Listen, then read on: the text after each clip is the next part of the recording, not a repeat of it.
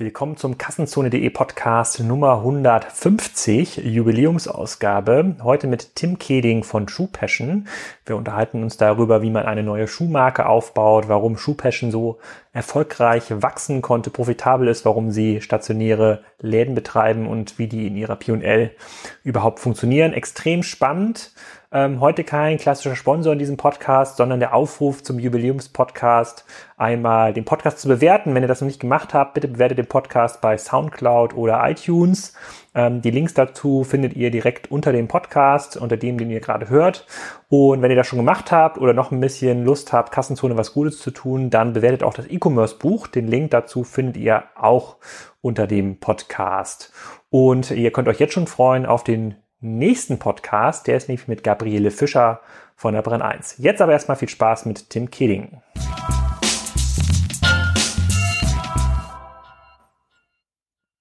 Hallo Tim, willkommen zum Kassenzone.de Podcast, äh, Jubiläumsausgabe Nummer 150. Heute zum Thema Schuhhandel, Schuhhandel online, stationärer Schuhhandel und Schuhherstellung. Sag doch mal, wer du bist und was du machst. Ich bin äh, Tim Keding, ähm, bin seit 2008 in Berlin und äh, bin der Geschäftsführer und Gründer von Shoe Passion. Dann erzähl doch mal so ein bisschen, was Shoe Passion eigentlich macht. Wir sehen das hier so ein bisschen im Hintergrund im Bild. Da sehen schick, stehen schicke Schuhe mhm. äh, in der Wand. Äh, stellst du die selber her? Mm, ja, die stellen wir selber her. Das ist richtig, wir designen die auch äh, selber. Das heißt, wir sind kein, kein Schuhhändler, sondern wir sind, äh, wir sind eigentlich Schuhhersteller. Das war von Anfang auch ähm, die Idee. Das heißt, ähm, ich war mal 2007 in den USA, habe Zappos gesehen und da war für mich klar, dass man Schuhe im Internet verkaufen kann. Ähm, gab einige andere, die sich das damals, glaube ich, auch angeguckt haben. Ähm, für mich war aber immer klar, dass ich nicht irgendwie Schuhhändler sein wollte, sondern dass ich Hersteller sein wollte. Hatte immer einen Schuhtick, ja, also einen, muss man schon sagen, ausgereiften Schuhtick für einen Mann zumindest. Und ähm, ähm, habe dann versucht, ähm, mir ein bisschen die Mechaniken des Schuhhandels mal ein bisschen genauer anzuschauen. Und ähm, dann war es irgendwann naheliegend für mich, meine beiden Leidenschaften sozusagen zu verbinden und eine eigene Schuhmarke ins Leben zu rufen. Und ähm, äh, meine Passion für, für den Internethandel war auch schon, schon da. Ich habe E-Business studiert, ähm, war schon von klein auf äh, im Internet auch aktiv. Ähm, und ähm, ja, die beiden Dinge miteinander zu kombinieren, aber das glaube ich in einem anderen Weg, nicht in den typischen Berliner VC-Weg, ja, sondern in so einem, in so einem Bootstrapping-Modus ähm, haben wir das gemacht, weil ich quasi nebenbei, weil ich Schuhbäschen eigentlich nur nebenbei gemacht habe am Anfang. Okay, also ihr, heute seid ihr vor allem dadurch bekannt, dass äh, ähm, der ehemalige Postchef bei euch investiert hat, ihr profitabel seid oder nahe profitabel einen hohen Umsatz habt, Läden habt, also so, einen, so eine Art ähm, ja, Blaupause für eine erfolgreiche Schuhmarke. Mhm. Äh, unten am Laden habe ich auch gesehen, das sind sozusagen das Schuhbrand aus Berlin. Das scheint so eine Tagline zu sein, mit der ihr, ja. mit der ihr ähm, werbt. Kannst du ein bisschen was ähm, nochmal weiter ausholen in der Gründungsgeschichte? Also wie habt ihr gestartet? Wo steht ihr ähm, heute, ich habe irgendwas gelesen, dass ihr schon über zehn Läden habt, auch außerhalb von Deutschland. Ja, genau. Also ähm, 2008 äh, sozusagen konzeptionell irgendwie angefangen, ähm, die damals noch die GBR sozusagen gegründet, namengeschützt, äh, was man dann so macht. Wir sind dann Ende 2009, ähm, einen Tag vor Weihnachten, online gegangen. Und ähm, dann sind wir 2011 profitabel gewesen und seitdem kontinuierlich profitabel und ähm, naja, im, im Bootstrapping-Modus äh, unterwegs gewesen, weil wir am Anfang unser eigenes Geld äh, genommen haben ähm, und äh, dann relativ schnell ähm, durch die Profitabilität es uns auch möglich war, mit Banken zusammenzuarbeiten. Ähm, also ist nicht so, dass wir da jetzt ohne Ende thesaurieren oder thesauriert haben, ähm, aber es ist schon so, dass äh, für die Banken äh, das äh, finanzierbar war, muss man ganz klar sagen. Und ähm, deswegen konnten wir den Weg dann gehen. Ähm, wir sind natürlich wesentlich langsamer gewachsen, als das hätte ähm, funktionieren können vom Modell her. Ähm, trotzdem, glaube ich, haben wir, haben wir das ganz gut äh, hingekriegt. Ich selber bin dann 2013 äh, habe ich aufgehört bei Absolventa. Ich war einer der, der Co-Gründer und äh, verantwortlich für Online-Marketing und Produktentwicklung und äh, hatte, glaube ich, schon 20 Angestellte bei Shoepassion. Und dann bin ich selber erst komplett rübergegangen in 2013 ähm, mit meiner kompletten Aufmerksamkeit und jetzt sind wir ähm, knapp 120 Leute, ähm, haben jetzt zehn Ladengeschäfte, bauen gerade zwei neue Ladengeschäfte. Die 120 Leute, das ist inklusive der Leute in den Läden? Genau. Und wie teilt sich das sonst so aus? Ähm, also wir haben äh, bei mit durch die Übernahme oder die Fusion äh, mit Heinrich Dinkelacker haben wir ähm, knapp 30 Leute in der Produktion dazu bekommen, also in der Schuhproduktion, Schuhmanufaktur. Ja. Ähm, dann gibt es so fünf bis sieben Leute im Headquarter, ähm, das liegt das bei Stuttgart, und der Rest ähm, ist Shoe Passion. Und dann hast du natürlich, ähm, also 120 sind nicht FTEs. Ähm, du hast natürlich in jedem Ladengeschäft noch viele Studenten, die am Wochenende vorbeikommen. Ja, ähm, du hast zwei Vollzeitmitarbeiter eigentlich pro Ladengeschäft und hast dann noch so, je nach Größe des Ladensgeschäfts, ich glaube in Berlin haben wir sogar vier oder viereinhalb. Ähm, und äh, in, in, in einer anderen Filiale in Berlin, die ein bisschen kleiner ist, haben wir nur zwei Aushilfen. Und deswegen kommst du natürlich auch auf, auf so eine hohe Zahl. Und hat, wann, wann ist das erste Ladengeschäft dazugekommen? 2013 auch. Ja. 2013 erst, ja. also vorher seid ihr rein online gewachsen. Genau, also klassischer Online-Pure-Player. Ähm, ich ne, bin selber Digital Native, ich hätte niemals äh, dran geglaubt, wenn mir jemand gesagt hätte, dass ich mir mal Gedanken darüber machen, wie man so eine Filialisierung äh, äh, aufzieht. Ähm, hätte für mich überhaupt gar keinen Sinn gemacht. Und wie seid ihr da gestartet, wenn du 2008 angefangen hast, darüber nachzudenken, nach dem Besuch bei Seppos? Da gab es ja übrigens gerade ein Update zu Seppos äh, auf Kassenzone. Das war äh, nicht sehr erfreulich für Seppos, glaube ich. Ja, ähm, ähm, aber die, sozusagen der Eindruck 2007, 2008 wird ein anderer gewesen sein. Sicherlich, ja. Ähm, und, aber wie, wie seid ihr da vorangegangen? Hast du dann, bist du dann zu einem Schuhdesigner gegangen oder hast, hast du das selber irgendwie gemacht und äh, hast dann Schuhe hergestellt? Wie, also wie, oder wo stellt ihr die eigentlich her? Genau, also ähm, wir, wir stellen die Schuhe in, in Spanien her, alles was rahmengenäht ist in Spanien, ähm, in Almanza, das ist so die Schuhclusterregion äh, Kontinentaleuropas. Ähm, da war, glaube ich, auch die erste ähm, ähm, Schuhproduktionsstätte ähm, ähm, zur Zeit der Industrialisierung auf dem Festland. Ja. Und diese Clusterregion ist erhalten geblieben. Da sind wir dann auch fündig geworden äh, nach, nach dem Hersteller. Und alles, was so ein bisschen leichteres Schuhwerk ist, ähm, Bootsschuhe, Moccasins etc., da sind halt die, die Italiener ganz klar die besten. Äh, deswegen sind wir auch da in Italien. Ähm, und Dinkelacker selber stellt äh, in, in Budapest her. Budapest gilt ja so als die Schuhhauptstadt Europas, aber das sind natürlich ganz andere äh, Mengen, die da durchgehen. Die Wertschöpfung, die handwerkliche Wertschöpfung ist nochmal viel, viel, viel, viel höher. Ähm, ähm, so, dass da eigentlich die Budapester die, Spezial die Spezialisten sind, auch schon, schon seit längerer Zeit. Also das ist sozusagen unsere Aufteilung ähm, der, der Schuhproduktionsregion. Ja, und das ist uns halt auch super wichtig, dass wir halt für Made in Europe stehen ja, und nicht Made in Europe irgendwo ganz, ganz, ganz tief im Osten, wo es fast so günstig ist wie in China, gibt's ja auch, muss man ja auch sagen ähm, sondern das sind wirklich ähm, ähm, die, die Länder, die auch wirklich ähm, das, das leben und auch ähm, seit Generationen auch in den Berufen schon arbeiten davor. Aber wie muss ich mir das vorstellen? Also ich stelle mir das, also ein Handelsunternehmen aufzubauen, ist ja deshalb immer ein bisschen einfach, weil du hast ja. irgendwie Hersteller, die nur irgendwie Ware abkaufen kannst Absolut. und dann muss man irgendwie einen Online-Shop ja. äh, ähm, öffnen und dann muss man sich ein bisschen mit dem Thema Online-Marketing auskennen. Du hast jetzt mit Absolventa wahrscheinlich da zumindest was den Online-Teil angeht, schon einiges an Background gehabt, aber ich, ich, kann mir immer noch nicht so richtig vorstellen, wie hat das funktioniert, wenn du 2008 sagst, ähm, ich will jetzt auch einen eine Schuhhersteller, ja. eine Schuhmarke haben. Ja, ich habe auch Passion für, für Schuhe, äh, wüsste jetzt aber gar nicht, wen muss ich jetzt fragen, wer designt mir jetzt eigentlich Schuhe? Oder fährt man da nach Spanien auf eine Schuhmesse und sagt hier, die vier Modelle würde ich jetzt gerne haben in, in folgenden Farben ja. und äh, die schicken ja, wir nach Berlin. Absolut, also es ist äh, Klinkenputzen, das muss man schon so ganz klar sagen und äh, da gab es auch ganz viele, viele lustige äh, Momente, ähm, weil wie so häufig geht man natürlich dann relativ naiv auch an äh, so eine Idee ran und sagt, okay, ich kann jetzt keine Schuhe selber produzieren, ich habe natürlich eine genaue Vorstellung davon, was ich haben möchte. Aber was vielleicht nochmal, bevor wir da nochmal tiefer reingehen, was ist denn dieser, diese Ursprungsidee, also abgesehen von dieser Neigung, sozusagen Schuhe zu sammeln oder zu äh, oder Schuhe gerne zu mögen. Was ist so deine, diese Marktvision vor knapp zehn Jahren ja. gewesen? Du möchtest eine Berliner Schuhmarke sein, die hochwertige europäische Lederschuhe anbietet, weil es vorher keine gab? Oder gab es irgendeine andere Art von Marktanalyse, die dem vorausgegangen Ja, klar. Ist? Also, ähm, äh, also die, diese Analysen habe ich natürlich äh, für mich selber gemacht, auch in meinem, in meinem Umkreis. Ich wusste natürlich, dass ich die Passion dafür habe, dass ich immer als Student sehr viel Geld hinlegen musste, um diese tollen äh, äh, englischen Schuhmodelle irgendwie zu erwerben.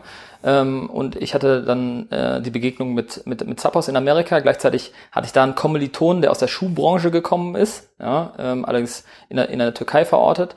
Äh, der hat mir auch so ein paar Mechaniken äh, da aufgezeigt. Dann bin ich auch relativ schnell in die Schuhproduktionswelt in der Türkei abgetaucht, habe mir da viele verschiedene Schuhproduktionen angeschaut und habe natürlich dann auch schnell gesehen, okay, vom Herstellungspreis bis zum Endverbraucherpreis, ähm, da gibt's ja noch einige andere, die damit verdienen.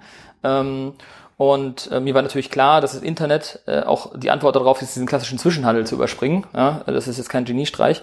Ähm, und ähm, dann habe ich gedacht, okay, wenn ich, wenn ich die Leute in meinem Umfeld frage, äh, welche hochwertige Business-Schuhmarken sie kennen, ja, ähm, dann habe ich immer verschiedene Antworten bekommen. Ja, das heißt, wenn ich jemanden gefragt habe, welche Sneakermarken kennst du, ja, habe ich immer die gleichen Antworten bekommen, ne? weil natürlich das ist heute noch so. Ja, du kannst auch mal fragen, welche äh, äh, Marken kennst du? Dann kriegt man so dieses Lloyd, Hugo Boss, von den Leuten, die jetzt nicht ganz so viel Ahnung haben. Das ist so, ne, so eine Standardantwort äh, damals gewesen.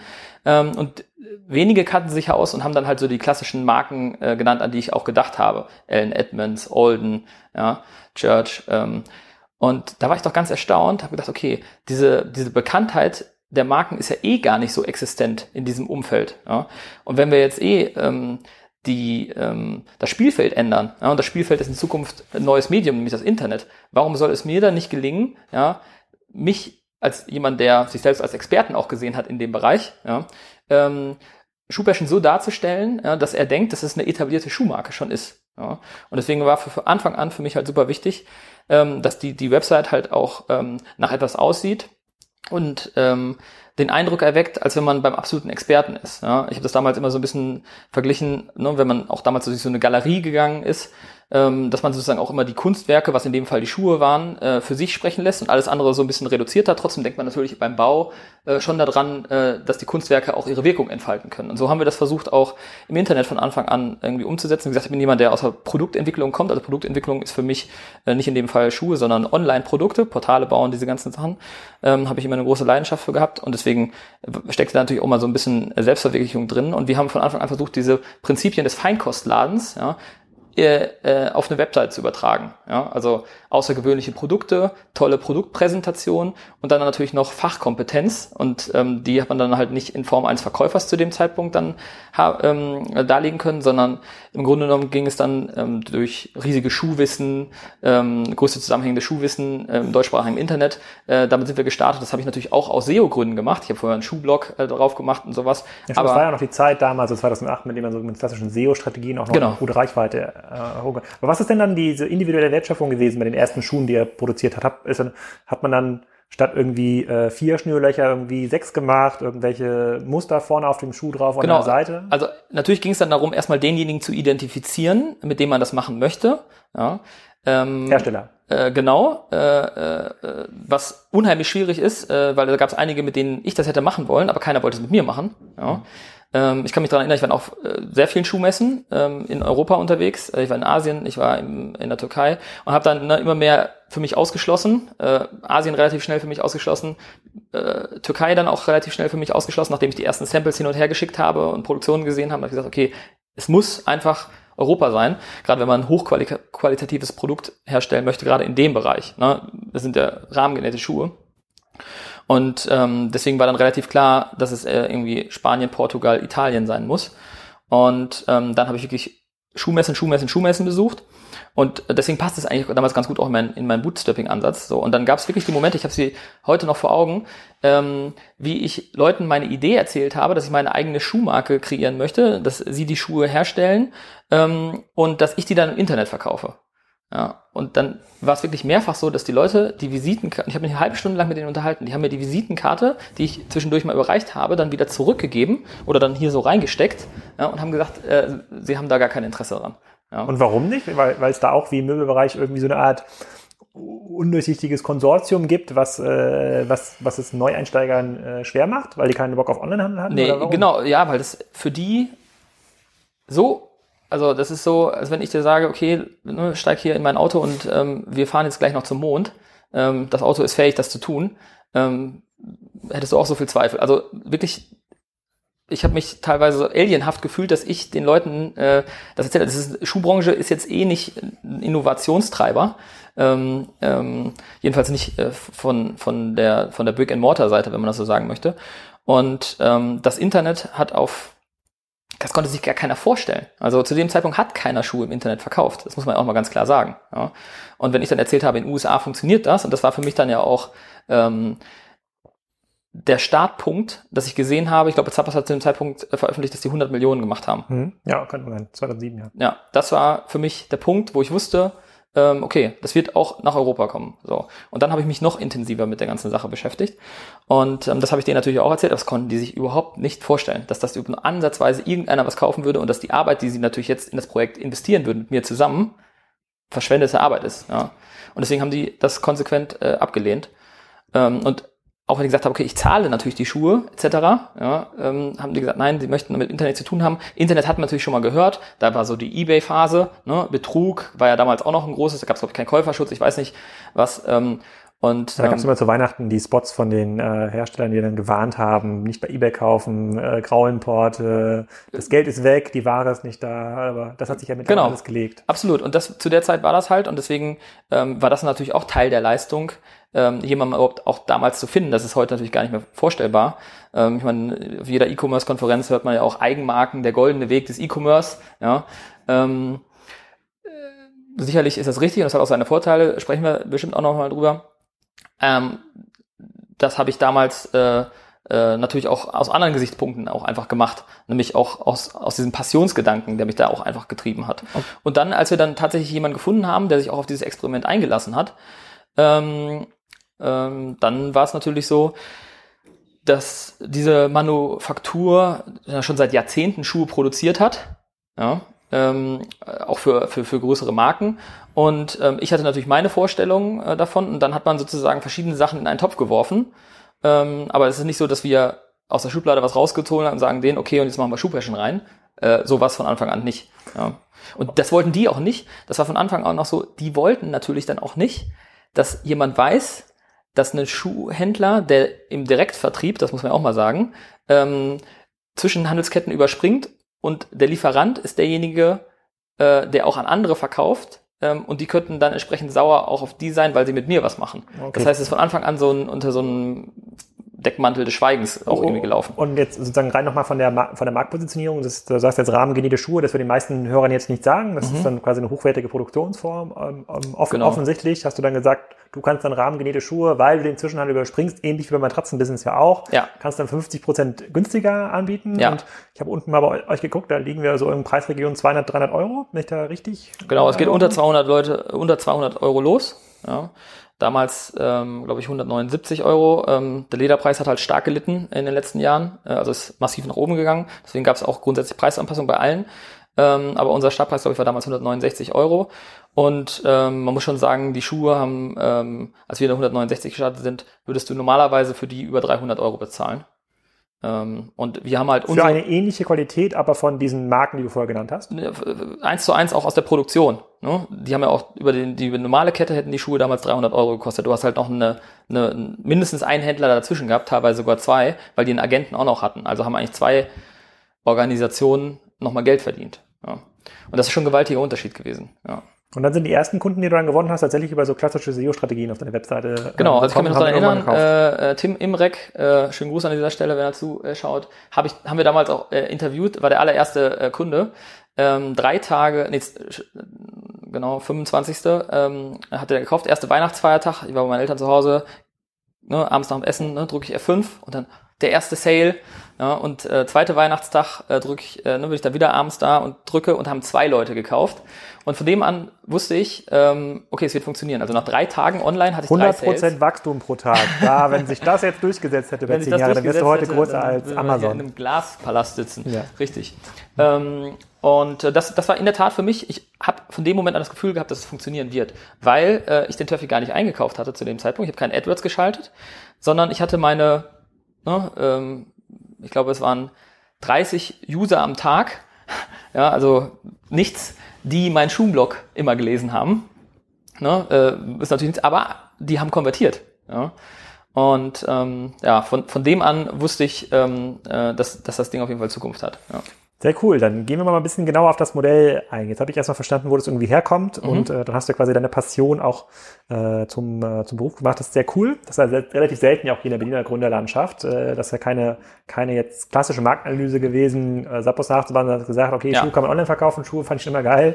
Mache ich jetzt auch, kümmere ich mich mal drum. Ähm, das höre ich total ähm, gerne. Kannst du mal einmal zum Modell erklären, was für Schuhe verkauft ihr denn eigentlich heute, damit man es ein bisschen einordnen kann, in welchen Preisbereichen bewegen wir uns da? Ihr habt jetzt, ähm, ihr habt jetzt einen, einen Schuhhersteller übernommen. Mhm. Mit äh, den Klager hast du e-, eben schon erzählt. Was sind da quasi für Preisbereiche dazugekommen oder sind das ja. nochmal andere? Ist das jetzt eine Art, ist das quasi ähnlich wie äh, Your Tailor, so eine Art ähm, äh, Maßkonfektion oder super individuelle Schuhanpassung? Ja. Ähm, das ist ganz wichtig aber zu verstehen, weil viele Hörer und Leser kaufen sich wahrscheinlich ihre Schuhe noch über den klassischen stationären Handel oder über ähm, Salando und ähm, die wenigsten haben wahrscheinlich jetzt schon mal 300, 400 Euro für einen Business-Schuh ähm, ausgegeben. Wie groß ist eigentlich dieser Markt da in dem Bereich, um sich da ein bisschen eine Vorstellung zu machen?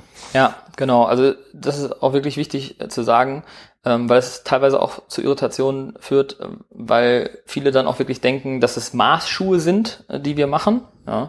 Ähm, das ist nicht der Fall, sondern es ist Kollektionsware. Es gibt verschiedene Leisten, es gibt verschiedene Größen. Ja. Ähm, deswegen kann man natürlich auch äh, sehr individuell ähm, auf die, die Passform eingehen. Es gibt auch immer halbe Größen. Ja, das, das macht man so bei dieser, das ist eigentlich die Königsdisziplin der Schuhfertigung, diese rahmengenähten Schuhe. Ähm, und ähm, da haben wir wirklich angefangen mit ähm, ja, den klassischen Schuhen, wenn man so sagen möchte, ähm, allerdings auch zum Teil in sehr ausgefallenen äh, Designformen. Ja, das heißt, wir haben nicht nur dann den Oxford und Derby in Schwarz und Braun und sowas gehabt, sondern ähm, mit einem sehr ausgefallenen äh, Leisten, äh, äh, verschiedene Farbgebungen, wir haben auch verschiedene Leder gehabt und sowas. Das heißt, in der, in der Tiefe wirst du kaum ähm, einen Hersteller finden, ähm, der so, ähm, so breit auch aufgestellt ist, ähm, so, so facettenreich, weil häufig spezialisieren die sich dann auch, die machen zum Beispiel dann nur Exotenleder oder die machen dann nur die ausgefallenen. Im Endeffekt basiert aber alles auf, auf den Schuhen, die vor x äh, Jahren, also vor über 100 Jahren irgendwann mal entwickelt wurden, den Klassiker Oxford, Derby, ähm, da basieren eigentlich noch alle, alle Schuharten drauf, wenn man zumindest äh, über die Business-Schuhe spricht.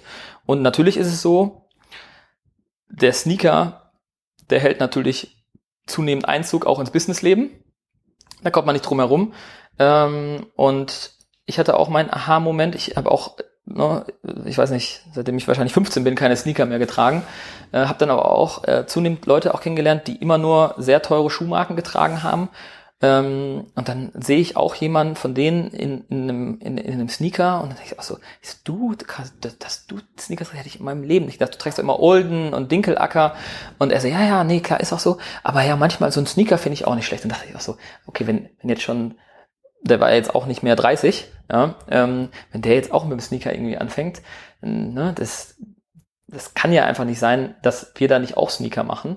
Ähm, aber wir haben natürlich auch versucht, unsere, unsere Gedankenwelt ähm, äh, in, in die Sneaker einfließen zu lassen. So wie wir Sneaker halt, ähm, so wie wir die anderen Schuhe herstellen, so wollen wir natürlich auch Sneaker irgendwie dann herstellen. Ja? Das heißt, auch so ein bisschen weg von so Massenprodukt. Es gibt ja genug Sneaker-Marken, die hat jeder an. Ja? Ähm, Im Endeffekt drei, vier große Marken. Ähm, und ähm, man kann ja trotzdem seinen Anzug anziehen und einen Sneaker dazu äh, tragen, aber dann vielleicht dann noch mal ein bisschen äh, ne, individueller sich positionieren, weil darum geht es ja auch meistens ähm, in, in der Mode. Und da bieten wir dann quasi ähm, jetzt auch eine Lösung, ähm, einen, einen, einen ganz tollen Sneaker zu haben, den nicht jeder hat, und man trotzdem ähm, ja sich dafür auch nicht schämen muss, ähm, ähm, wo der hergestellt wurde, wie der hergestellt wurde. Was Auf der, auf der kommt auch aus Italien 200 Euro, 179 Euro. Ja. Ähm, und, der, ist nicht, der ist nicht aus Leder, der ist dann aus so einem Stoff. Äh, genau, es gibt sowohl aus, äh, ne, das ist Stoff oder Leder, gibt es beides. Ähm, und es wird alles, bei uns kommt alles, alles Sneaker aus Italien. Äh, ich überlege gerade, ob nicht einer aus Spanien kommt. Nee, kommt alle aus Italien. Ähm, und dann gibt's natürlich auch. Äh, Den muss ich mir mal angucken bei euch im Laden. Absolut. Dann gibt's auch ja aus, aus Leder und dann schönes Handfinish, Patina drauf und sowas. Also ich bin ja auch mehr so der Sneaker-Typ. Da bin ich, ich jetzt sogar, und das ist, das fällt mir fast schwer, äh, über die Lippen zu bringen, da bin ich jetzt selber äh, nicht zum regelmäßigen Sneakerträger, das ist falsch, aber ne, so einmal die Woche trage ich schon einen Sneaker, das ist auch eine Form von Regelmäßigkeit. Aber nur zu Hause hoffentlich. Äh, nee, nee, äh, wir haben ja auch einen Hausschuh mal gemacht, von daher. Ne? Äh, nee, aber es ist wirklich so. Und äh, damit fühle ich mich auch echt äh, wohl. Okay, ja. also ihr habt sozusagen eine relativ breite äh, Palette in diesem Business-Schuhbereich, Frauen und äh, Herren? Genau, Frauen haben wir dann auch angefangen. Wir wurden, äh, wir haben Herrenschuhe aus Leidenschaft, war damals äh, unsere Line. Ja, ähm, und jetzt äh, Schuhmarke aus Berlin. Ja, jetzt ist im Moment äh, it's, it's a Berlin Shoe Brand. Ähm, und ähm, es liegt wirklich daran, wir hatten auch niemals die Idee, was für Frauen zu machen. Ne? Also auch da sieht man vielleicht so ein bisschen eher die, wie passionsgetrieben wir waren, äh, im Gegensatz ne, zu P&L getrieben. Ähm, weil es sind, äh, Frauen sind natürlich der größere Markt. Ja, ist ja gar keine Frage. Ist, ähm, äh, fast zehnmal so groß. Ähm, wie groß ist der Schuhmarkt? Ähm, ja, in Deutschland? Zwei, über 20 Milliarden. 20 Milliarden, ja, ist nur Schuhmarkt? Ist völlig verrückt, ja. Ähm, Krass, ist ja fast so groß wie ein Möbelmarkt. Ja, es ist unfassbar, es ist ein, ist ein Riesenmarkt. Ähm, ich glaube, 15% online mal gewesen. Also ich habe auch nur die alten Statistiken, ne? Äh, irgendwo mal gesehen bei Jochen, glaube ich. Mhm. Irgendwo mal. Äh, muss da ich auch mal wieder, wieder aktualisieren. Frisch, ja. Genau. Die Quelle aller Informationen im deutschen E-Commerce. Für alle hier. Ja. Ähm, und ähm, ähm, naja, im Grunde genommen haben die Frauen dann angefangen, kleine Her Herrengrößen zu bestellen. Und wir haben uns gewundert, warum wir so hohe Retourenraten hatten auf die ähm, Untergrößen. Ja? Weil wir haben auch, dadurch, dass wir halt ein Spezialanbieter waren im Internet, ähm, konnten wir natürlich auch Untergrößen äh, anbieten und Übergrößen, die sich normalerweise ein lokaler Händler nicht hinlegen würde, weil er gar nicht die, die Mengen drauf hätte und dann wäre das Kapital gebunden gewesen. So, das war ja von Anfang an auch einer der Gründe, warum wir dann so einen hohen Spezialisierungsgrad aufweisen konnten. Unter Übergrößen, Exoten, Leder, all solche Sachen, ähm, wo manche immer nur so ein paar Pieces da haben, so Schaufenster-Pieces oder sowas, konnten wir da in dem Bereich sehr stark auftrumpfen. Und ähm, dann haben die Frauen, waren natürlich mit dem Männerleisten dann nicht zufrieden. Ja und äh, haben dann wieder retourniert. Und dann haben wir das irgendwann mal. Haben wir das was, mit was für Retourenraten müsst ihr im Männerbereich äh, arbeiten? Seid ihr noch seid ihr unter 10 Prozent? Nee, also auf keinen Fall. Also wir waren ganz am Anfang mal unter 10 Prozent. Ja. Dann sind wir mal auf 20 Prozent äh, gekleckert, äh, geklettert, gekleckert. Ähm, und ähm, sind jetzt aber auch, dadurch, dass wir natürlich auch angefangen haben, uns an Marketplaces anzudocken, logischerweise hat das natürlich auch unsere Gesamtconversion, äh, unsere Gesamt, ja, wenn man so will, nach unten gezogen. Äh, unsere Conversion Rate, ähm, ähm, unsere Retourenrate ist natürlich dadurch auch stark angestiegen, weil das Verhalten da natürlich ein anderes ist. Ja. Ja, reinlegen, mitbestellen und solche Sachen. Auf unserer Seite geht man natürlich noch viel tiefer rein ähm, in viele Dinge und da ist die Retourenrate schon noch deutlich niedriger. Ähm, und bei den Herren ist sie auch niedriger als bei den Männern. Ja. Bin ich denn, wenn ich denn, wenn ihr, wenn ich mal einmal bei euch einen Schuh gekauft habe und äh, ich glaube, ich trage irgendwas so zwischen 46, äh, 47, ja. ähm, wenn ich einmal quasi bei euch eine Größe gefunden habe, kann ich die eigentlich durchbestellen über alle Schuhe? Sind die Leistend so standardisiert? Ja, also ähm, äh, über die ähm, rahmengenähten Schuhe ja. Wenn du dann aber natürlich wieder wechselst zu den, zu den Sneakern hin, ja, Sneaker haben schon eine andere Passform per se, ja, dann kann es natürlich auch sein, dass es ein bisschen Schwierigkeiten hast und dem Moccasin so ein bisschen ja. was anderes ist. Dann muss ich gleich nochmal bei euch im Laden, äh, im Laden ausprobieren. Ja, ich glaube auch, dass du schon Schwierigkeiten hast, Schuhe zu finden. Ne? Äh, die Größe ist ja schon an so einer, an, zumindest an der Kante geht. Ich habe ihn, ich, äh, ich, ich kaufe immer nur stationär einen im Urlaub und ich habe äh, in Spanien mal so eine Marke gefunden, habe ich auch an hier. Ich glaube, hier ist Roberto Ley oder so. Mhm. Und äh, die hat mir total gut gepasst und war bequem und seitdem bestelle ich immer in dessen super schlechten Online-Shop. Aber die Sachen passen mir und sind auch nicht sehr teuer. Ich glaube, da kostet es irgendwie zwischen 150 und 200 Euro. Ja. So einen, äh, so einen Schuh. Ähm, aber wie gesagt, das, da bin ich, glaube ich, eher speziell, was, was dieses Kaufverhalten, das Kaufverhalten angeht. Ähm, du warst ja auch noch in keinem Schuhbäschenladen. Das, ja, doch, eben, als ich hier hochgegangen bin ja, in mein Büro, bin ich aber durchgelaufen. Genau, die war ich noch nicht, aber das nutze ich gleich mal und äh, nehme noch mal ein paar Minuten und probiere da mal ein, zwei Sachen, probiere ein, zwei Sachen an. Ähm, wie, wie hoch ist denn, also wenn der Markt so 20 Milliarden groß ist und sagt sozusagen, der, der Frauenanteil ist deutlich größer, also wahrscheinlich dann 15 Milliarden plus ist alleine Frauen, obwohl Kinder ist ja noch dann äh, dazu, der dürfte ja auch noch relativ groß sein, der Marktanteil. Ähm, wie hoch ist denn die, äh, der, der Deckungsbeitrag, ähm, äh, sozusagen, den der Händler irgendwie vereinnahmt für sich im Handelsgeschäft? Reden wir von 50 Prozent oder deutlich drunter? Ja. Im Fashion-Bereich? Also 50 äh, Prozent würde ich sagen, ja. Okay, und es gibt ja relativ viele Händler, die auch angefangen haben, wahrscheinlich auch mit dem Aufbau von Eigenmarken, also Schuhpassion in kleinen, in, in, so einem Handelsumfeld. Oder ist das im, im Schuhhandel in Deutschland noch nicht so vertreten? Ähm, in der Tat äh, ist es dann auch, also ich habe auch dann auf meinen Reisen irgendwann mal ähm, nach ein paar Jahren, äh, auch in Spanien und so, dann mal einige Protagonisten äh, getroffen, die selber auch äh, ein paar Schuhläden haben, die dann auch irgendwann gesagt haben, ah, ich versuche jetzt auch mal eine Eigenmarke zu machen, meinen Deckungsbeitrag nach oben zu schrauben. Ähm, äh, aber die habe ich nicht gesehen, bevor ich da war. Ähm, und äh, die, ähm, man, wie das Görz und so macht, die haben natürlich auch äh, irgendwann diese Eigenmarken irgendwo gehabt. Das ist natürlich auch mal sehr verdeckt, was, was, wie die das so machen. Ähm, aber grundsätzlich diese, sag ich mal, Händler wird zum Hersteller, ja, oder Hersteller wird zum Händler. Ja, das ist ja so diese Gesamt Bewegung, nicht nur im Schuhhandel, sondern grundsätzlich. Ähm, da waren die jetzt nicht so diejenigen, die, die das schnell erkannt haben ähm, und gesagt haben, okay, wir müssen entweder in die Richtung oder wir müssen in die Richtung. Ähm, komischerweise nicht, ja. Okay, es ist ja noch, ist noch nicht so der, der Supertrend in, äh, in dem Bereich. Gibt es denn, was ist denn euer Wettbewerb? Ist euer Wettbewerb die, die klassische Marke, die dann über den normalen Handel vertrieben wird? Oder gibt es weitere äh, spezialisierte Eigenmarken oder spezialisierte Marken, die sich online aufbauen, so wie ihr. Also ihr seid jetzt ja aus Deutschland gekommen. Ja. Möglicherweise wird ja in Frankreich oder UK zu einer ähnlichen Zeit irgendwann auch jemand auf die Idee gekommen sein, solche Schuhe äh, äh zu produzieren. Internationalisieren die? Ist, ist da irgendwie viel Cash in dem Markt oder ist das eigentlich ein, ein sehr uniques Thema, was ihr hier macht? Ja, äh, also es gab ja eine Zeit lang, äh, wo, wo, wo auch durchaus in, äh, kann man sagen an der Stelle, ne, ob das ein bewusstes Copycat war oder Nachahmer in irgendeiner Form per Zufall, man weiß es ja natürlich nicht, ähm, kann man vielleicht ne, an der einen oder anderen Quellcode-Stelle oder so vielleicht äh, die Antwort finden, ich weiß es nicht. Ähm, äh, da gab es ja durchaus Leute, die mit dem gleichen Modell wie wir ähm, VC-Geld geraced haben, ja, und auch beachtliches VC-Geld ähm, äh, geraced haben, auch in Deutschland, ähm, auch in ähm, USA.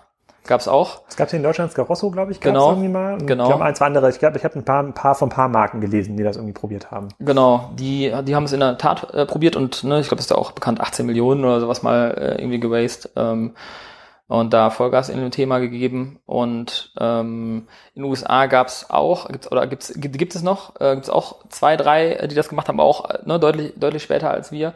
Ähm, äh, aber ähm, ich würde schon sagen, dass wir sehr unique sind von unserer Position. Also was den Erfolg angeht, ist, glaube ich, unbestritten. Ne? Ähm, dass wir, ich glaube, wir haben es wirklich geschafft, aus wenig viel zu machen. Ähm, gibt da auch keinen. Wie würdest du den Erfolg messen? Da hast du quasi eine extrem hohe Retention der Kunden. Also hast du quasi Kunden, die 2010 Schuhe gekauft haben, kaufen immer noch Schuhe heute bei euch. Ist das ja. die KPI, mit dem du da äh, misst? Äh, ja, und dann hängt es natürlich so ein bisschen davon ab, ist natürlich auch bist du einer, der sagt, okay, ne, ich kaufe mir grundsätzlich nur alle drei Jahre irgendwie einen Schuh. Das ist natürlich dann eine Problematik. Ja, ähm, und das ist natürlich bei so einem hochwertigen Schuh, das ist ja dann kein Wegwerfartikel. Ja, ähm, das ist ja dann wirklich so, das ist ja das Grundproblem auch. Ähm, viele Leute denken ja, sie kaufen sich einen Schuh und wenn er dann durchgelatscht ist, dann schmeiße ich den weg und kaufe mir wieder für 90 Euro oder 100 Euro irgendwie einen Schuh. Ja? Einen rahmengenähten Schuh, ja, den, den braucht man nie wegschmeißen. Den kann man immer wieder reparieren, den besohlt man neu. Das amortisiert sich auch und das ist natürlich auch unsere Missionsgedanke von Anfang an gewesen. Gleichzeitig müsste man natürlich, wenn man ne, von der P&L-Logik kommt, dann wäre es eigentlich gut, wenn man nicht so gute Produkte herstellt. Ja, bei Heinrich Dinkelacker haben wir, haben wir gerade auch wieder einen Fall gehabt. Da hat jemand nach 32 Jahren, also den Schuh vor 32 Jahren gekauft, ist dann in den Store gekommen und hat gesagt, ja, ich habe diesen Schuh gekauft, da ist jetzt irgendwie eine Öse locker. Ähm, und dann haben gesagt, okay, hat man das nachgeguckt und haben gesagt, okay, der, den haben sie ja vor 32 Jahren gekauft. Ne? Also das ist schon ein sehr werthaltiges Produkt, ja, was, was man da hat. Trotzdem ne, konnten wir ihm da noch helfen.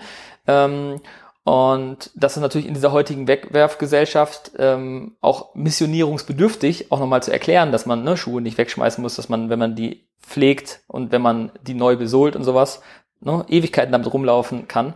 Und ähm, da sind wir bei. Und die Leute, die das natürlich verstanden haben, die sind dem auch sehr treu, dem Thema. Und wir versuchen dieses Thema ja auch so ein bisschen ähm, zu begleiten grundsätzlich. Ja, egal, ob es jetzt das Schuh, Schuhwissen ist. Ähm, wir haben äh, in, in allen Läden äh, gibt es regelmäßig Schuhpflegeseminare.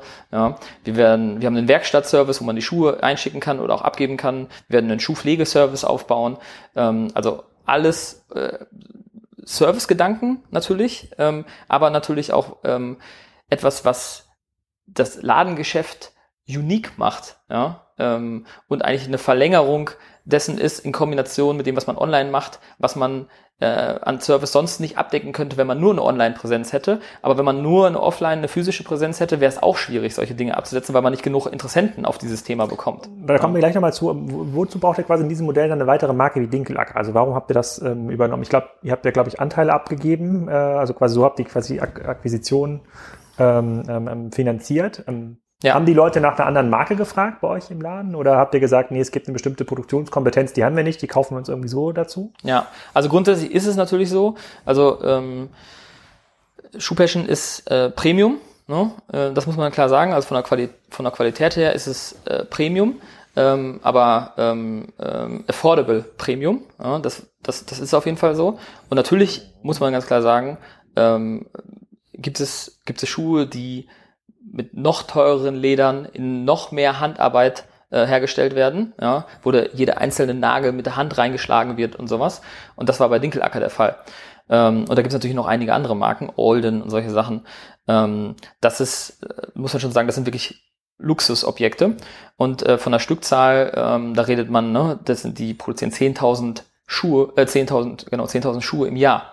Ja, das ist. Wo liegen die denn preislich so ein paar? Äh, ist, ist nicht viel. Ähm, fangen bei äh, 550 Euro an. Also ist der Einstiegspreis bei 550. Ja. Aber ist auch nicht maßgefertigt, oder? Das sind sozusagen also klassische. Genau, die sind nicht maßgefertigt, aber, ähm, und das ist natürlich auch eine der Antworten, äh, die haben, ich weiß nicht, ob sie den größten Marschschuhbereich Deutschlands haben, aber die haben einen Marschschuhbereich, wo dann wirklich diese klassische Schuhvermessung, ne, und da der ähm, Produktionsgrad äh, eh schon so individuell ist, ist es halt kein Problem, äh, in diesen ne, sehr manuellen Arbeitsprozess sozusagen auch äh, einen Marschschuh mit reinzuwerfen, wenn man es so salopp sagen möchte. Und ähm, deswegen sind wir da auch ähm, ähm, ja jetzt auch unterwegs und können natürlich was anbieten, was wir vorher noch nicht haben, nämlich neben dem Premium auch ein Luxussegment. Es gibt immer Leute, die auch fragen, ja, okay, mh, Schuhhersteller ist interessant und so. Ich trage ja immer nur Olden oder ich trage nur Dinkelacker.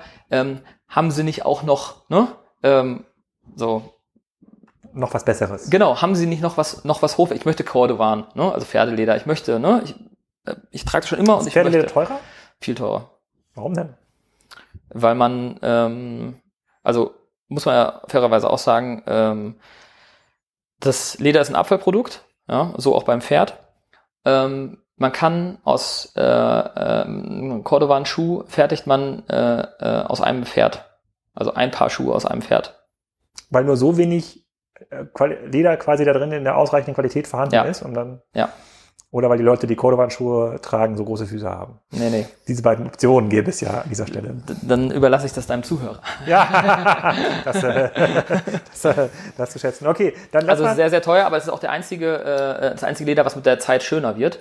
Ähm, das muss man wirklich sagen, da sitzt dann noch so eine Patina an und so. Also wirklich äh, wunderschön. Das ist ein Schuh, Schuh fürs Leben. Ne? Und solche Schuhe, ne? so blöd es irgendwie klingt, wird auch nochmal vererbt. Ähm, so ist es beim Pferdelederschuh auch. Und wenn man sich auch in manchen Vorstandsetagen umschaut, dann sieht man schon, dass es eine Korrelation gibt ähm, zwischen ähm, ähm, Vorstandsämtern äh, oder hohen Führungskräften und äh, Pferdeschuhen. Wenn man Pferdeschuh identifizieren kann, dann, dann ist das so. Ähm, ne? das habt ihr unten im Laden? Haben wir auch, kann ich dir nachher zeigen. Da, da brauche ich ja mal eine Führung. das würde ich gerne, das, dieses Wissen würde ich gerne nochmal noch mal ja. aufbauen. Das ist sozusagen, das ist, das, das ist dann hier. nicht das Watch-Game, das ist dann das Schuh-Game. Ja, das ist ähm, schon auf jeden Fall gut. Das, das, gibt es auch auf jeden Fall, äh, geht aber auch an vielen Leuten äh, vorbei. Naja, und deswegen ähm, war das, das halt für, ein Grund für uns, weil wir natürlich dann auch die, die Präsenz haben mit, den, mit der Fläche, äh, mit den ähm, Ladengeschäften selber, ähm, immer noch eine Ecke einzurichten, wo wir dann auch Dinkelackerschuhe präsentieren und dann natürlich noch an Leute was verkaufen können, an die wir das sonst nicht hätten verkaufen können. Ähm, gleichzeitig ist es so, dass man ja auch nicht so häufig ähm, die Gelegenheit hat, gerade als Online-Pure-Player, ähm, die, die Möglichkeit und auch dann, also die Möglichkeit zu sehen und dann die Chance zu bekommen, ähm, wir reden ja hier von einem Unternehmen, was 140 Jahre fast alt ist, also bald ist es soweit, ähm, 1879, ähm, äh, das habe ich habe auch mal ein bisschen recherchiert. Ich habe auch geguckt, welches Internetunternehmen hat denn noch ein äh, Unternehmen gekauft äh, mit einer großen Historie. Ähm, da habe ich persönlich in Deutschland nichts gefunden. Ähm, habe auch ein paar andere Leute nochmal gefragt, da konnte mir auch keiner was sagen.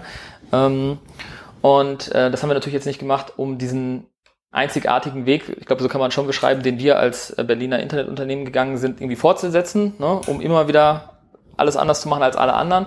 Ähm, so, das war nicht unser, unser Beweggrund, sondern weil wir natürlich irgendwie gesehen haben, okay, wenn wir als Online-Pure-Player uns jetzt nochmal aufladen können mit eigentlich, viele Leute beschreiben das ja als die exklusivste deutsche Herrenschuhmarke, das muss man mal so klar sagen, ähm, dann ähm, ist das, glaube ich, bei uns in guten Händen, weil wir schon für uns, uns anmaßen, ähm, so eine Schuhleidenschaft im 21. Jahrhundert auch ausleben zu können durch moderne Kommunikationsmittel.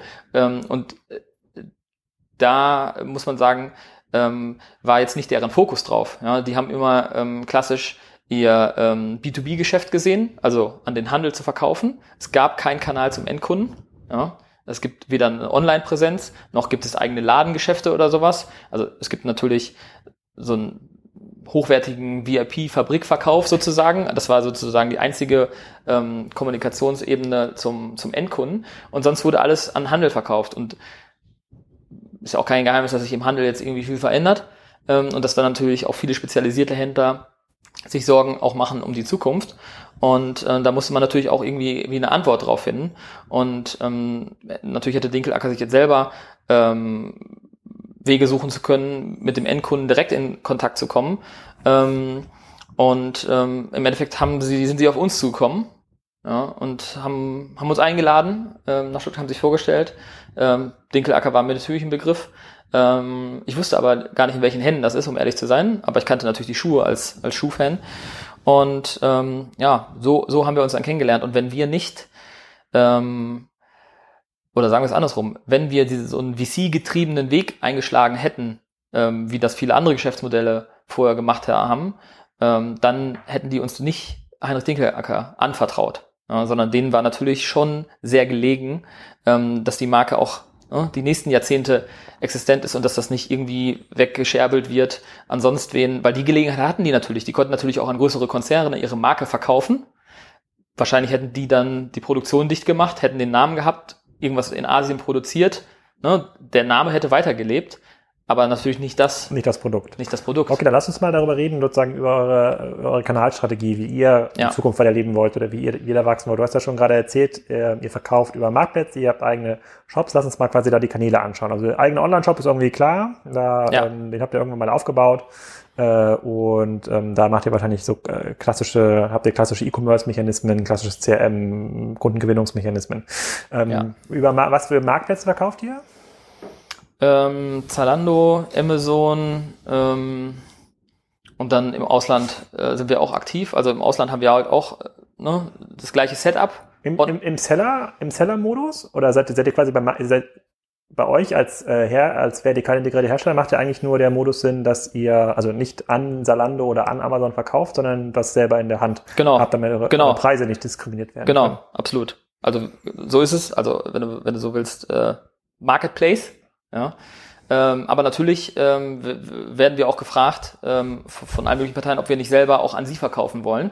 Ja. Ähm, das Nein. ist natürlich, ne? äh, gibt es ja auch verschiedene Meinungen äh, dazu, ist ein anderes Thema. Ne? Ähm, auch Amazon-Optimierung, bla, diese ganzen Sachen. Ne? Ähm, äh, das macht natürlich keinen Sinn für euch. Aber gut, können wir separat ja, nochmal genau. können wir separat nochmal separat noch besprechen. Ja, absolut, äh, weil wir natürlich eigene Logistik auch haben, etc. Ja. Ähm, und und die, wie, wie wichtig sind Marktplätze im Vergleich zu den eigenen Direktkanälen? Mhm. Also wenn man sich mal, also Zalando ist ja sozusagen das Online-Brand sozusagen für den Schuheinkauf. Genau, also unser eigener Kanal ist der größte. Also unser eigener Online-Shop mhm. ist, äh, ist, also alle unsere eigenen Kanäle, sagen wir so, sind größer als alle anderen. Mhm. Ähm, das, das ist auf jeden Fall so.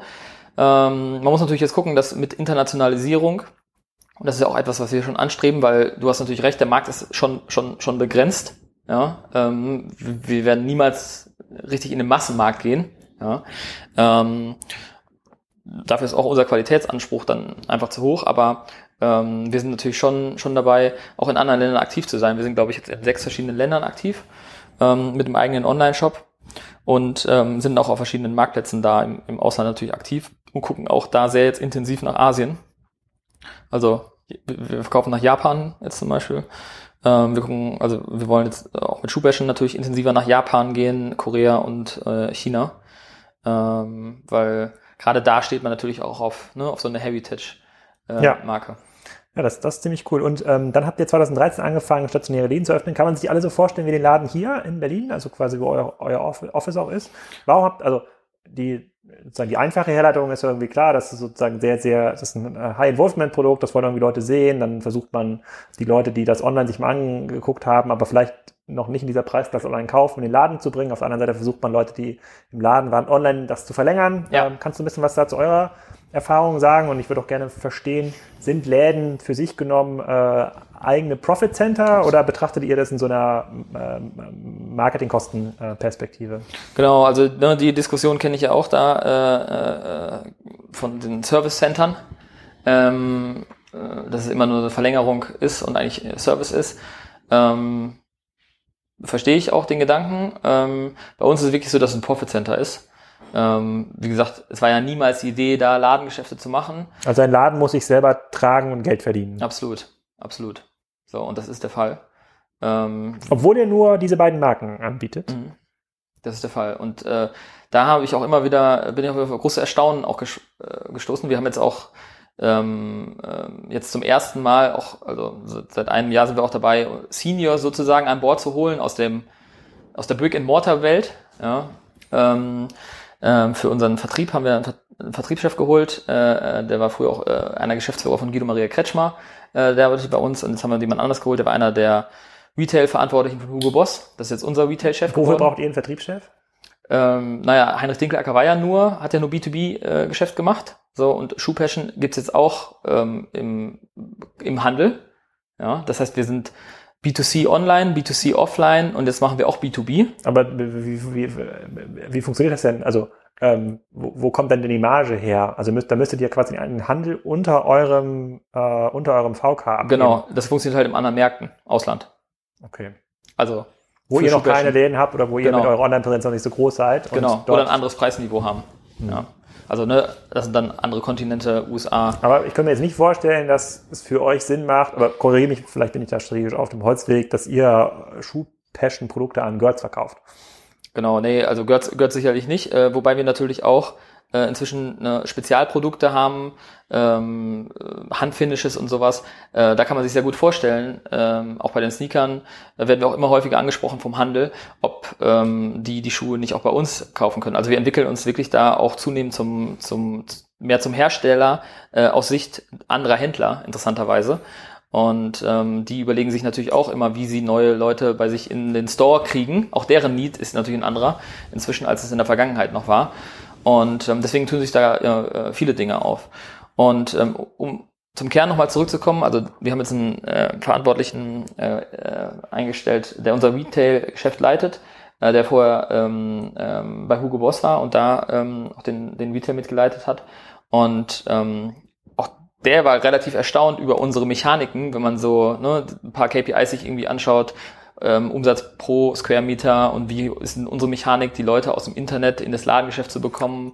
Das funktioniert wahrscheinlich auch, oder? Weil hier in Berlin wird, also Ja. ihr werdet schon sehen, dort wo ihr den Laden habt, kriegt ihr die Leute auch, die auf der Website waren, in den Laden dann, Laden dann rein. Ja, und, absolut. Und, und habt ihr dieses, was, was wir, was auch oft bei Kassenzone kommentiert wird, auch über den anderen Kanälen, man sagt ja immer, diese Läden haben einen extrem hohen, äh, äh, erfordern einen extrem hohen Management-Overhead, weil es dann irgendwie äh, äh, teilweise gibt es irgendwelche äh, sozusagen lokalen Projekte, in denen man sich dann engagieren Ja. muss, mit der Stadt muss man irgendwie reden, dann Ja. ist das ganze Thema Parkplatz, Zwangsgemeinschaften, äh, lokale Behörden sind jetzt nicht so richtig online-fähig. In der Regel, ähm, ist das ist auch für euch ein Problem oder sagt ihr, nee, wir nehmen sowieso nur irgendwie Top-Metropolen und da haben wir dann, in Deutschland habt ihr dann acht Läden? Oder äh, Genau, also in Deutschland haben wir jetzt zum Ende des Jahres zehn Läden sogar. Ähm, und dann haben wir drei Wo sind die in Ausland. Deutschland? Ähm, wir haben uns den letzten in Mannheim aufgemacht. Wir haben angefangen in München, äh, sind dann nach Hamburg gegangen, Düsseldorf, ähm, Frankfurt. Ähm, in Stuttgart ist ja wie gesagt ähm, der Heinrich Dinkelacker Laden. Ähm, und jetzt ähm, haben wir Wien gerade vor der Brust. Okay. Warschau haben wir schon und Zürich. Also Kiel muss noch warten, wahrscheinlich. Genau, und Leipzig. Leipzig muss Aber wir kommen. Ja. Aber also, siehst du denn, also das würde, das äh, glaube ich interessiert auch viele Hörer und Leser. Also, siehst du denn quasi diesen Shift on- online, online offline? Also ähm, ich weiß nicht, was euer ältester Laden wird ja wahrscheinlich hier in Berlin sein. Also Ja. lässt wachsen die im Umsatz langfristig? Oder siehst du quasi für vertikalisierte Hersteller eigentlich eine gute Chance in der stationären, ähm, der stationären Expansion, zumindest bei Produktklassen, wie ihr sie jetzt bedient? Da gibt es jetzt ja nicht so viele. ja. Aber ähm, sagst du, eigentlich, eigentlich ist das eine sehr gute Entscheidung gewesen, 2013 da in diesen Kanäle zu expandieren? Also es war auf jeden Fall eine gute Entscheidung, ähm, äh, das zu machen. Sonst wären wir auch in dieser Gesamtkonstellation nicht da und sonst hätten wir auch sicherlich nicht die Chance gehabt, das mit Dinkelacker äh, zu machen. Ähm, das muss man, muss man so klar sagen. Aber es sind natürlich komplett andere Herausforderungen. Du hast natürlich recht. Äh, es ist eine neue Firma, die man quasi gründet, weil man natürlich auch einmal eine ganz andere ähm, Workforce sozusagen auch hat. Vorher waren alles irgendwie ITler, Online-Marketing-Leute ja, äh, und Content äh, Creation. Aber ähm, ist natürlich schon anders, wenn wir jetzt, wir haben eigene Handwerker, ähm, wir haben eine eigene Werkstatt, ähm, wo wir die Regale selber bauen, ähm, wo wir die ganzen Möbel vorfertigen, äh, auch die Leute, die äh, im, im Verkauf arbeiten, ähm, äh, haben natürlich nochmal einen, anderen Rucksack und ähm, das ist schon, schon nicht ohne. Man ist natürlich schon eine andere Firma und man muss natürlich ganz klar auch sagen, ähm, vorher wurde alles aus einem Gebäude heraus gemacht und wenn du jetzt irgendwie zehn Einheiten hast, ja, ähm, dann ist es natürlich auch nicht nur logistisch ein anderer Aufwand, ähm, sondern ist es natürlich auch im, im, von, von dem kulturellen Aspekt in dem Unternehmen ja, komplett, komplett Veränderung, die da irgendwie stattfindet. Glaube ich. Und für diese, äh, die nicht noch eine Frage, die kam auch die WhatsApp, äh, WhatsApp-Kanal von Kassenzone heute rein. Mhm. Ihr habt ja 360 Grad Bilder teilweise für eure ja. äh, Produkte. Ich habe das viel bei anderen Händlern gesehen. Es wurde viel im Fashion-Bereich ausprobiert. Da gab es eher die Erfahrung, dass der Aufwand der Produktion nicht den äh, Anstieg der Conversion irgendwie rechtfertigt. Wie ist das bei euch mit den Schuhen? Macht ihr da die Erfahrung, dass es schon Sinn macht, da jeden Schuh ähm, so zu produzieren? Beziehungsweise habt ihr gar nicht so einen hohen Kollektionswechsel? Also habt ihr quasi genau. Schuhe teilweise über Jahre drin? Also ist natürlich so, dass wir auch äh, ähm, ne, der, der schwarze Derby, äh, der war wahrscheinlich vor 50 Jahren der schwarze Derby und der wird in 50 Jahren noch der Schweizer Derby sein. Ähm, aber natürlich haben wir auch rotierende so Sortimente, ähm, gerade zu Winter und Sommer und so, das äh, auch einen gewissen Wechsel drin. Aber ähm, ich glaube nicht, dass das äh, wirklich dann äh, die Bilder stört. Ich glaube auch nicht, dass es schon so weit ist, auch wenn Google das gerne hätte, dass die Leute ne, 360 Grad da durchlaufen, an ein Produkt zoomen und dann kommt ja irgendwann nochmal der Klick. Ja, ähm, so wahrscheinlich Googles Gedanke. Ähm, sondern es ist natürlich so, okay, gehe ich jetzt in diesen Laden rein oder nicht? Ah, ich kann mal gucken, oh, der sieht aber toll aus von innen. Äh, gehe einmal drei Stufen nach links und nach rechts und sehe, wow, äh, ne? und darum geht's uns ja auch. Ähm, dass man sagt, okay, die Webseite ist top und ich sehe online schon, dass sich auch jemand bei dem Laden was gedacht hat. Ich gehe da am Sonntag, äh, ich gehe da am Samstag mal vorbei. Ähm, das ist unsere Intention und man muss ja schon sagen, es ist ja nicht übermäßig teuer. Ne? Also Google zertifiziert da irgendwelche Fotografen, äh, die kommen dann vorbei und machen in zwei, drei Stunden machen die dann äh, das ganze Setup und ähm, ich glaube, den zahlt man 400 Euro, 300 Euro oder so. Ähm, und das war's. Ja, also das würde ich auf jeden Fall machen. Okay.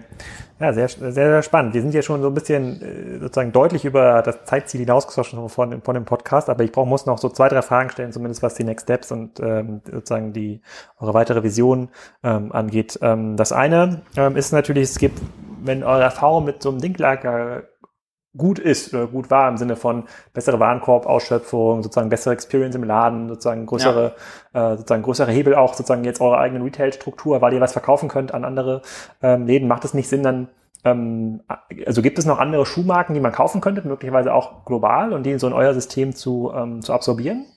Ja, also ähm, im Moment, äh, ob, ob sie gibt, weiß ich äh, nicht. Also äh, es ist ist ja kein Geheimnis, äh, das höre ich immer mal wieder, dass irgendwie gefühlt äh, der, der gesamte deutsche äh, Schuhmarkt außer irgendwie Deichmann und Zalando zum Verkauf steht. Ja, das hört man mal immer wieder vom Brancheninsider. Von daher äh, wird es sich sicher noch irgendwas geben.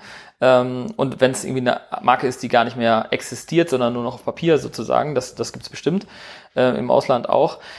Aber wir haben natürlich jetzt auch alle Hände voll zu tun. Ne? Also es ist ja nicht so, dass wir jetzt ähm, Dinkelacker auf dem Papier jetzt irgendwie unseres ist und das war's. Ähm, wenn man sich da auch das Stärken- und Schwächenprofil anschaut, dann sieht man schon, äh, dass das irgendwie Sinn gemacht haben, gerade auch, weil die natürlich eine Retail-Struktur haben, äh, also an die, die verkaufen und wir nicht. Ähm, habe ja Japan auch gerade erwähnt, ne? KDW und solche Sachen. Ähm, da wären wir mit Schuhbashing ja wahrscheinlich gar nicht so überhaupt reingekommen in KD, ins KDW Japans.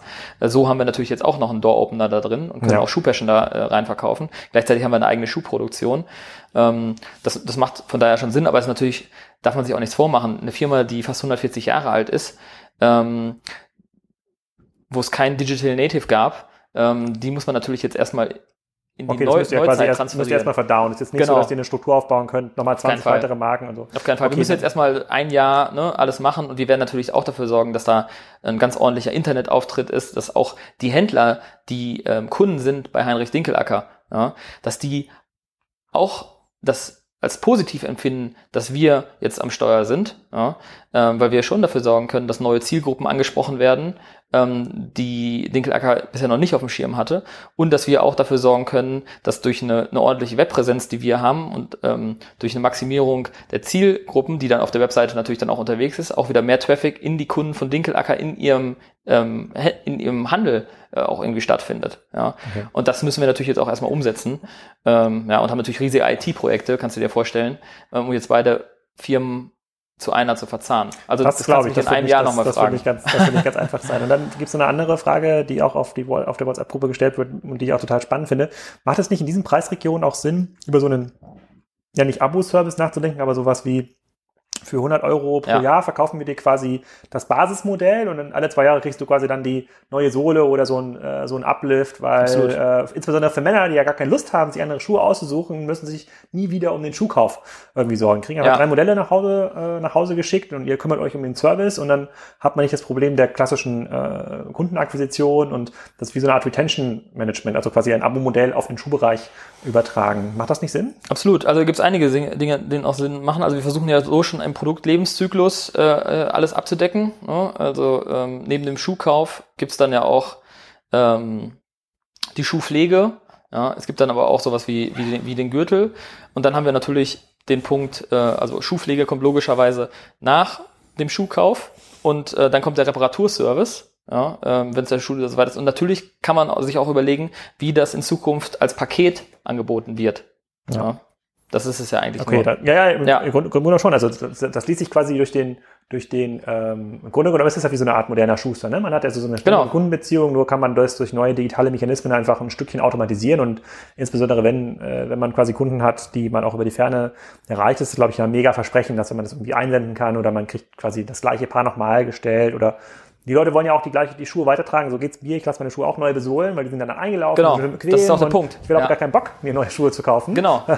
weil die haben mir ja gefallen. Ne? Wenn man die ordentlich pflegt, kann man ja eine Menge draus, kann man eine Menge draus machen. Aber Schuhpflegeseminar, das finde ich auch ganz spannend. Ähm, das gucke ich mir auch mal. Fühl dich äh, eingeladen. Das gucke ich mir auch mal Ja. an. Genau. Und dann vielleicht noch die allerletzte Frage. Ich habe hier bei der Kamera schon den Hinweis, es ist zu warm geworden. Bitte lassen Sie Band die Kamera abkühlen. Genau, Band abgelaufen. Ähm, die allerletzte Frage. So, was ist so 2017, 2018? Was sind so die nächsten großen Dinge, auf die ihr euch irgendwie freut? Wo du sagst, so, da arbeiten jetzt drauf hin. Äh, ähm, äh, da, da könnt ihr irgendwie gespannt sein. Also ähm, was, was für uns jetzt zentral ist, ist den Anschluss nach Asien zu finden. Und ähm, das ist natürlich für uns, ne, blödes Wort, Neuland inzwischen. Ähm, da haben wir wirklich gar keine Ahnung. Ich habe mit vielen Leuten auch gesprochen, auch im Umfeld. Ähm, wenn das jemand hört, äh, der uns da helfen kann, äh, mich gerne anhauen. Ähm, weil natürlich alle Leute, die mit Asien was zu tun haben, kaufen nur von Asien. Ja, es gibt sehr wenige Leute, die nach Asien verkaufen, muss man mal klar sagen. Und da für uns ähm, jemanden zu finden, auch einen Partner zu finden, mit dem wir das irgendwie gut machen können, ähm, wird, glaube ich, super spannend. Freue ich mich auf jeden Fall drauf.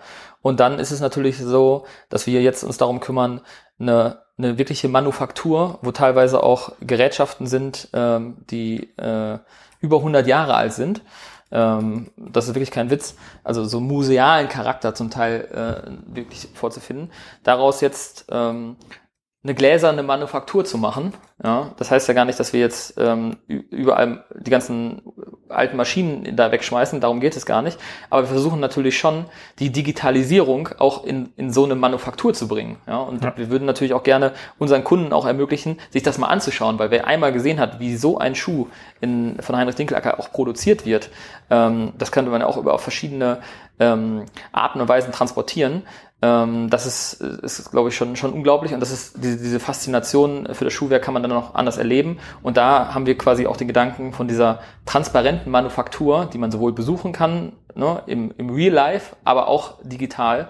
Ähm, und das sind zwei große Themen, die uns jetzt begleiten werden. Bei Thema A kann dir äh, The Global Marketplace Group aus Köln helfen. Da bin ich beteiligt, dass sie machen Faktor A mit Amazon und Faktor C ist China. Da helfen sie quasi Marken nach Ah ja, China auszulagern. Das hat ja jede große Marke in Deutschland. Also die ganzen Herstellermarken haben ja das Thema, dass sie dann über Tmall und äh, Ja. andere Plattformen verkaufen und diese Strukturen etablieren müssen. Ähm, und äh, ich, ich mache dir mal ein Intro. Äh, Sehr ganz gerne. unverbindlich natürlich, Äh, ganz äh, unverbindlich natürlich. Ja, ich hätte noch hier eine ganze Menge Fragen. Es gab noch eine Frage aus der WhatsApp-Gruppe. Wahrscheinlich müssen wir mal einen zweiten, einen zweiten äh, Teil auf, ähm, einen zweiten Teil aufnehmen. Ähm, das interessiert mich auf jeden Fall extrem. Und äh, danke dir schon mal für deine Zeit, sehr, sehr offenen, Großartig, sehr, sehr offenen Antworten Ja. und du bist hoffentlich noch für äh, Antworten auf Kommentare stehst noch zur Verfügung, wenn der Kassenzone-Beitrag ähm, gerne, äh, live absolut. ist. Ja. Und äh, dann schaue ich mir mal hier unten an, wie Schuhe aus Pferdeleder aussehen. Und gehst mit dem Sneaker dann raus, Genau, den, du, genau. den du hier erworben hast. Ja, Sehr gut. Vielen Dank. Ich danke dir. Ja, sehr spannende Sache. Ich bin jetzt gerade dabei, mir hier online neue Pferdelederschuhe zu suchen. Ähm, das hat mich auf jeden Fall ziemlich angefixt, was der Tim dort gesagt hat. Und vergesst bitte nicht, den Podcast zu bewerten und das Buch natürlich auch nicht. Und äh, ich wünsche euch erstmal viel Spaß. Bis zur nächsten Folge mit Gabriele Fischer.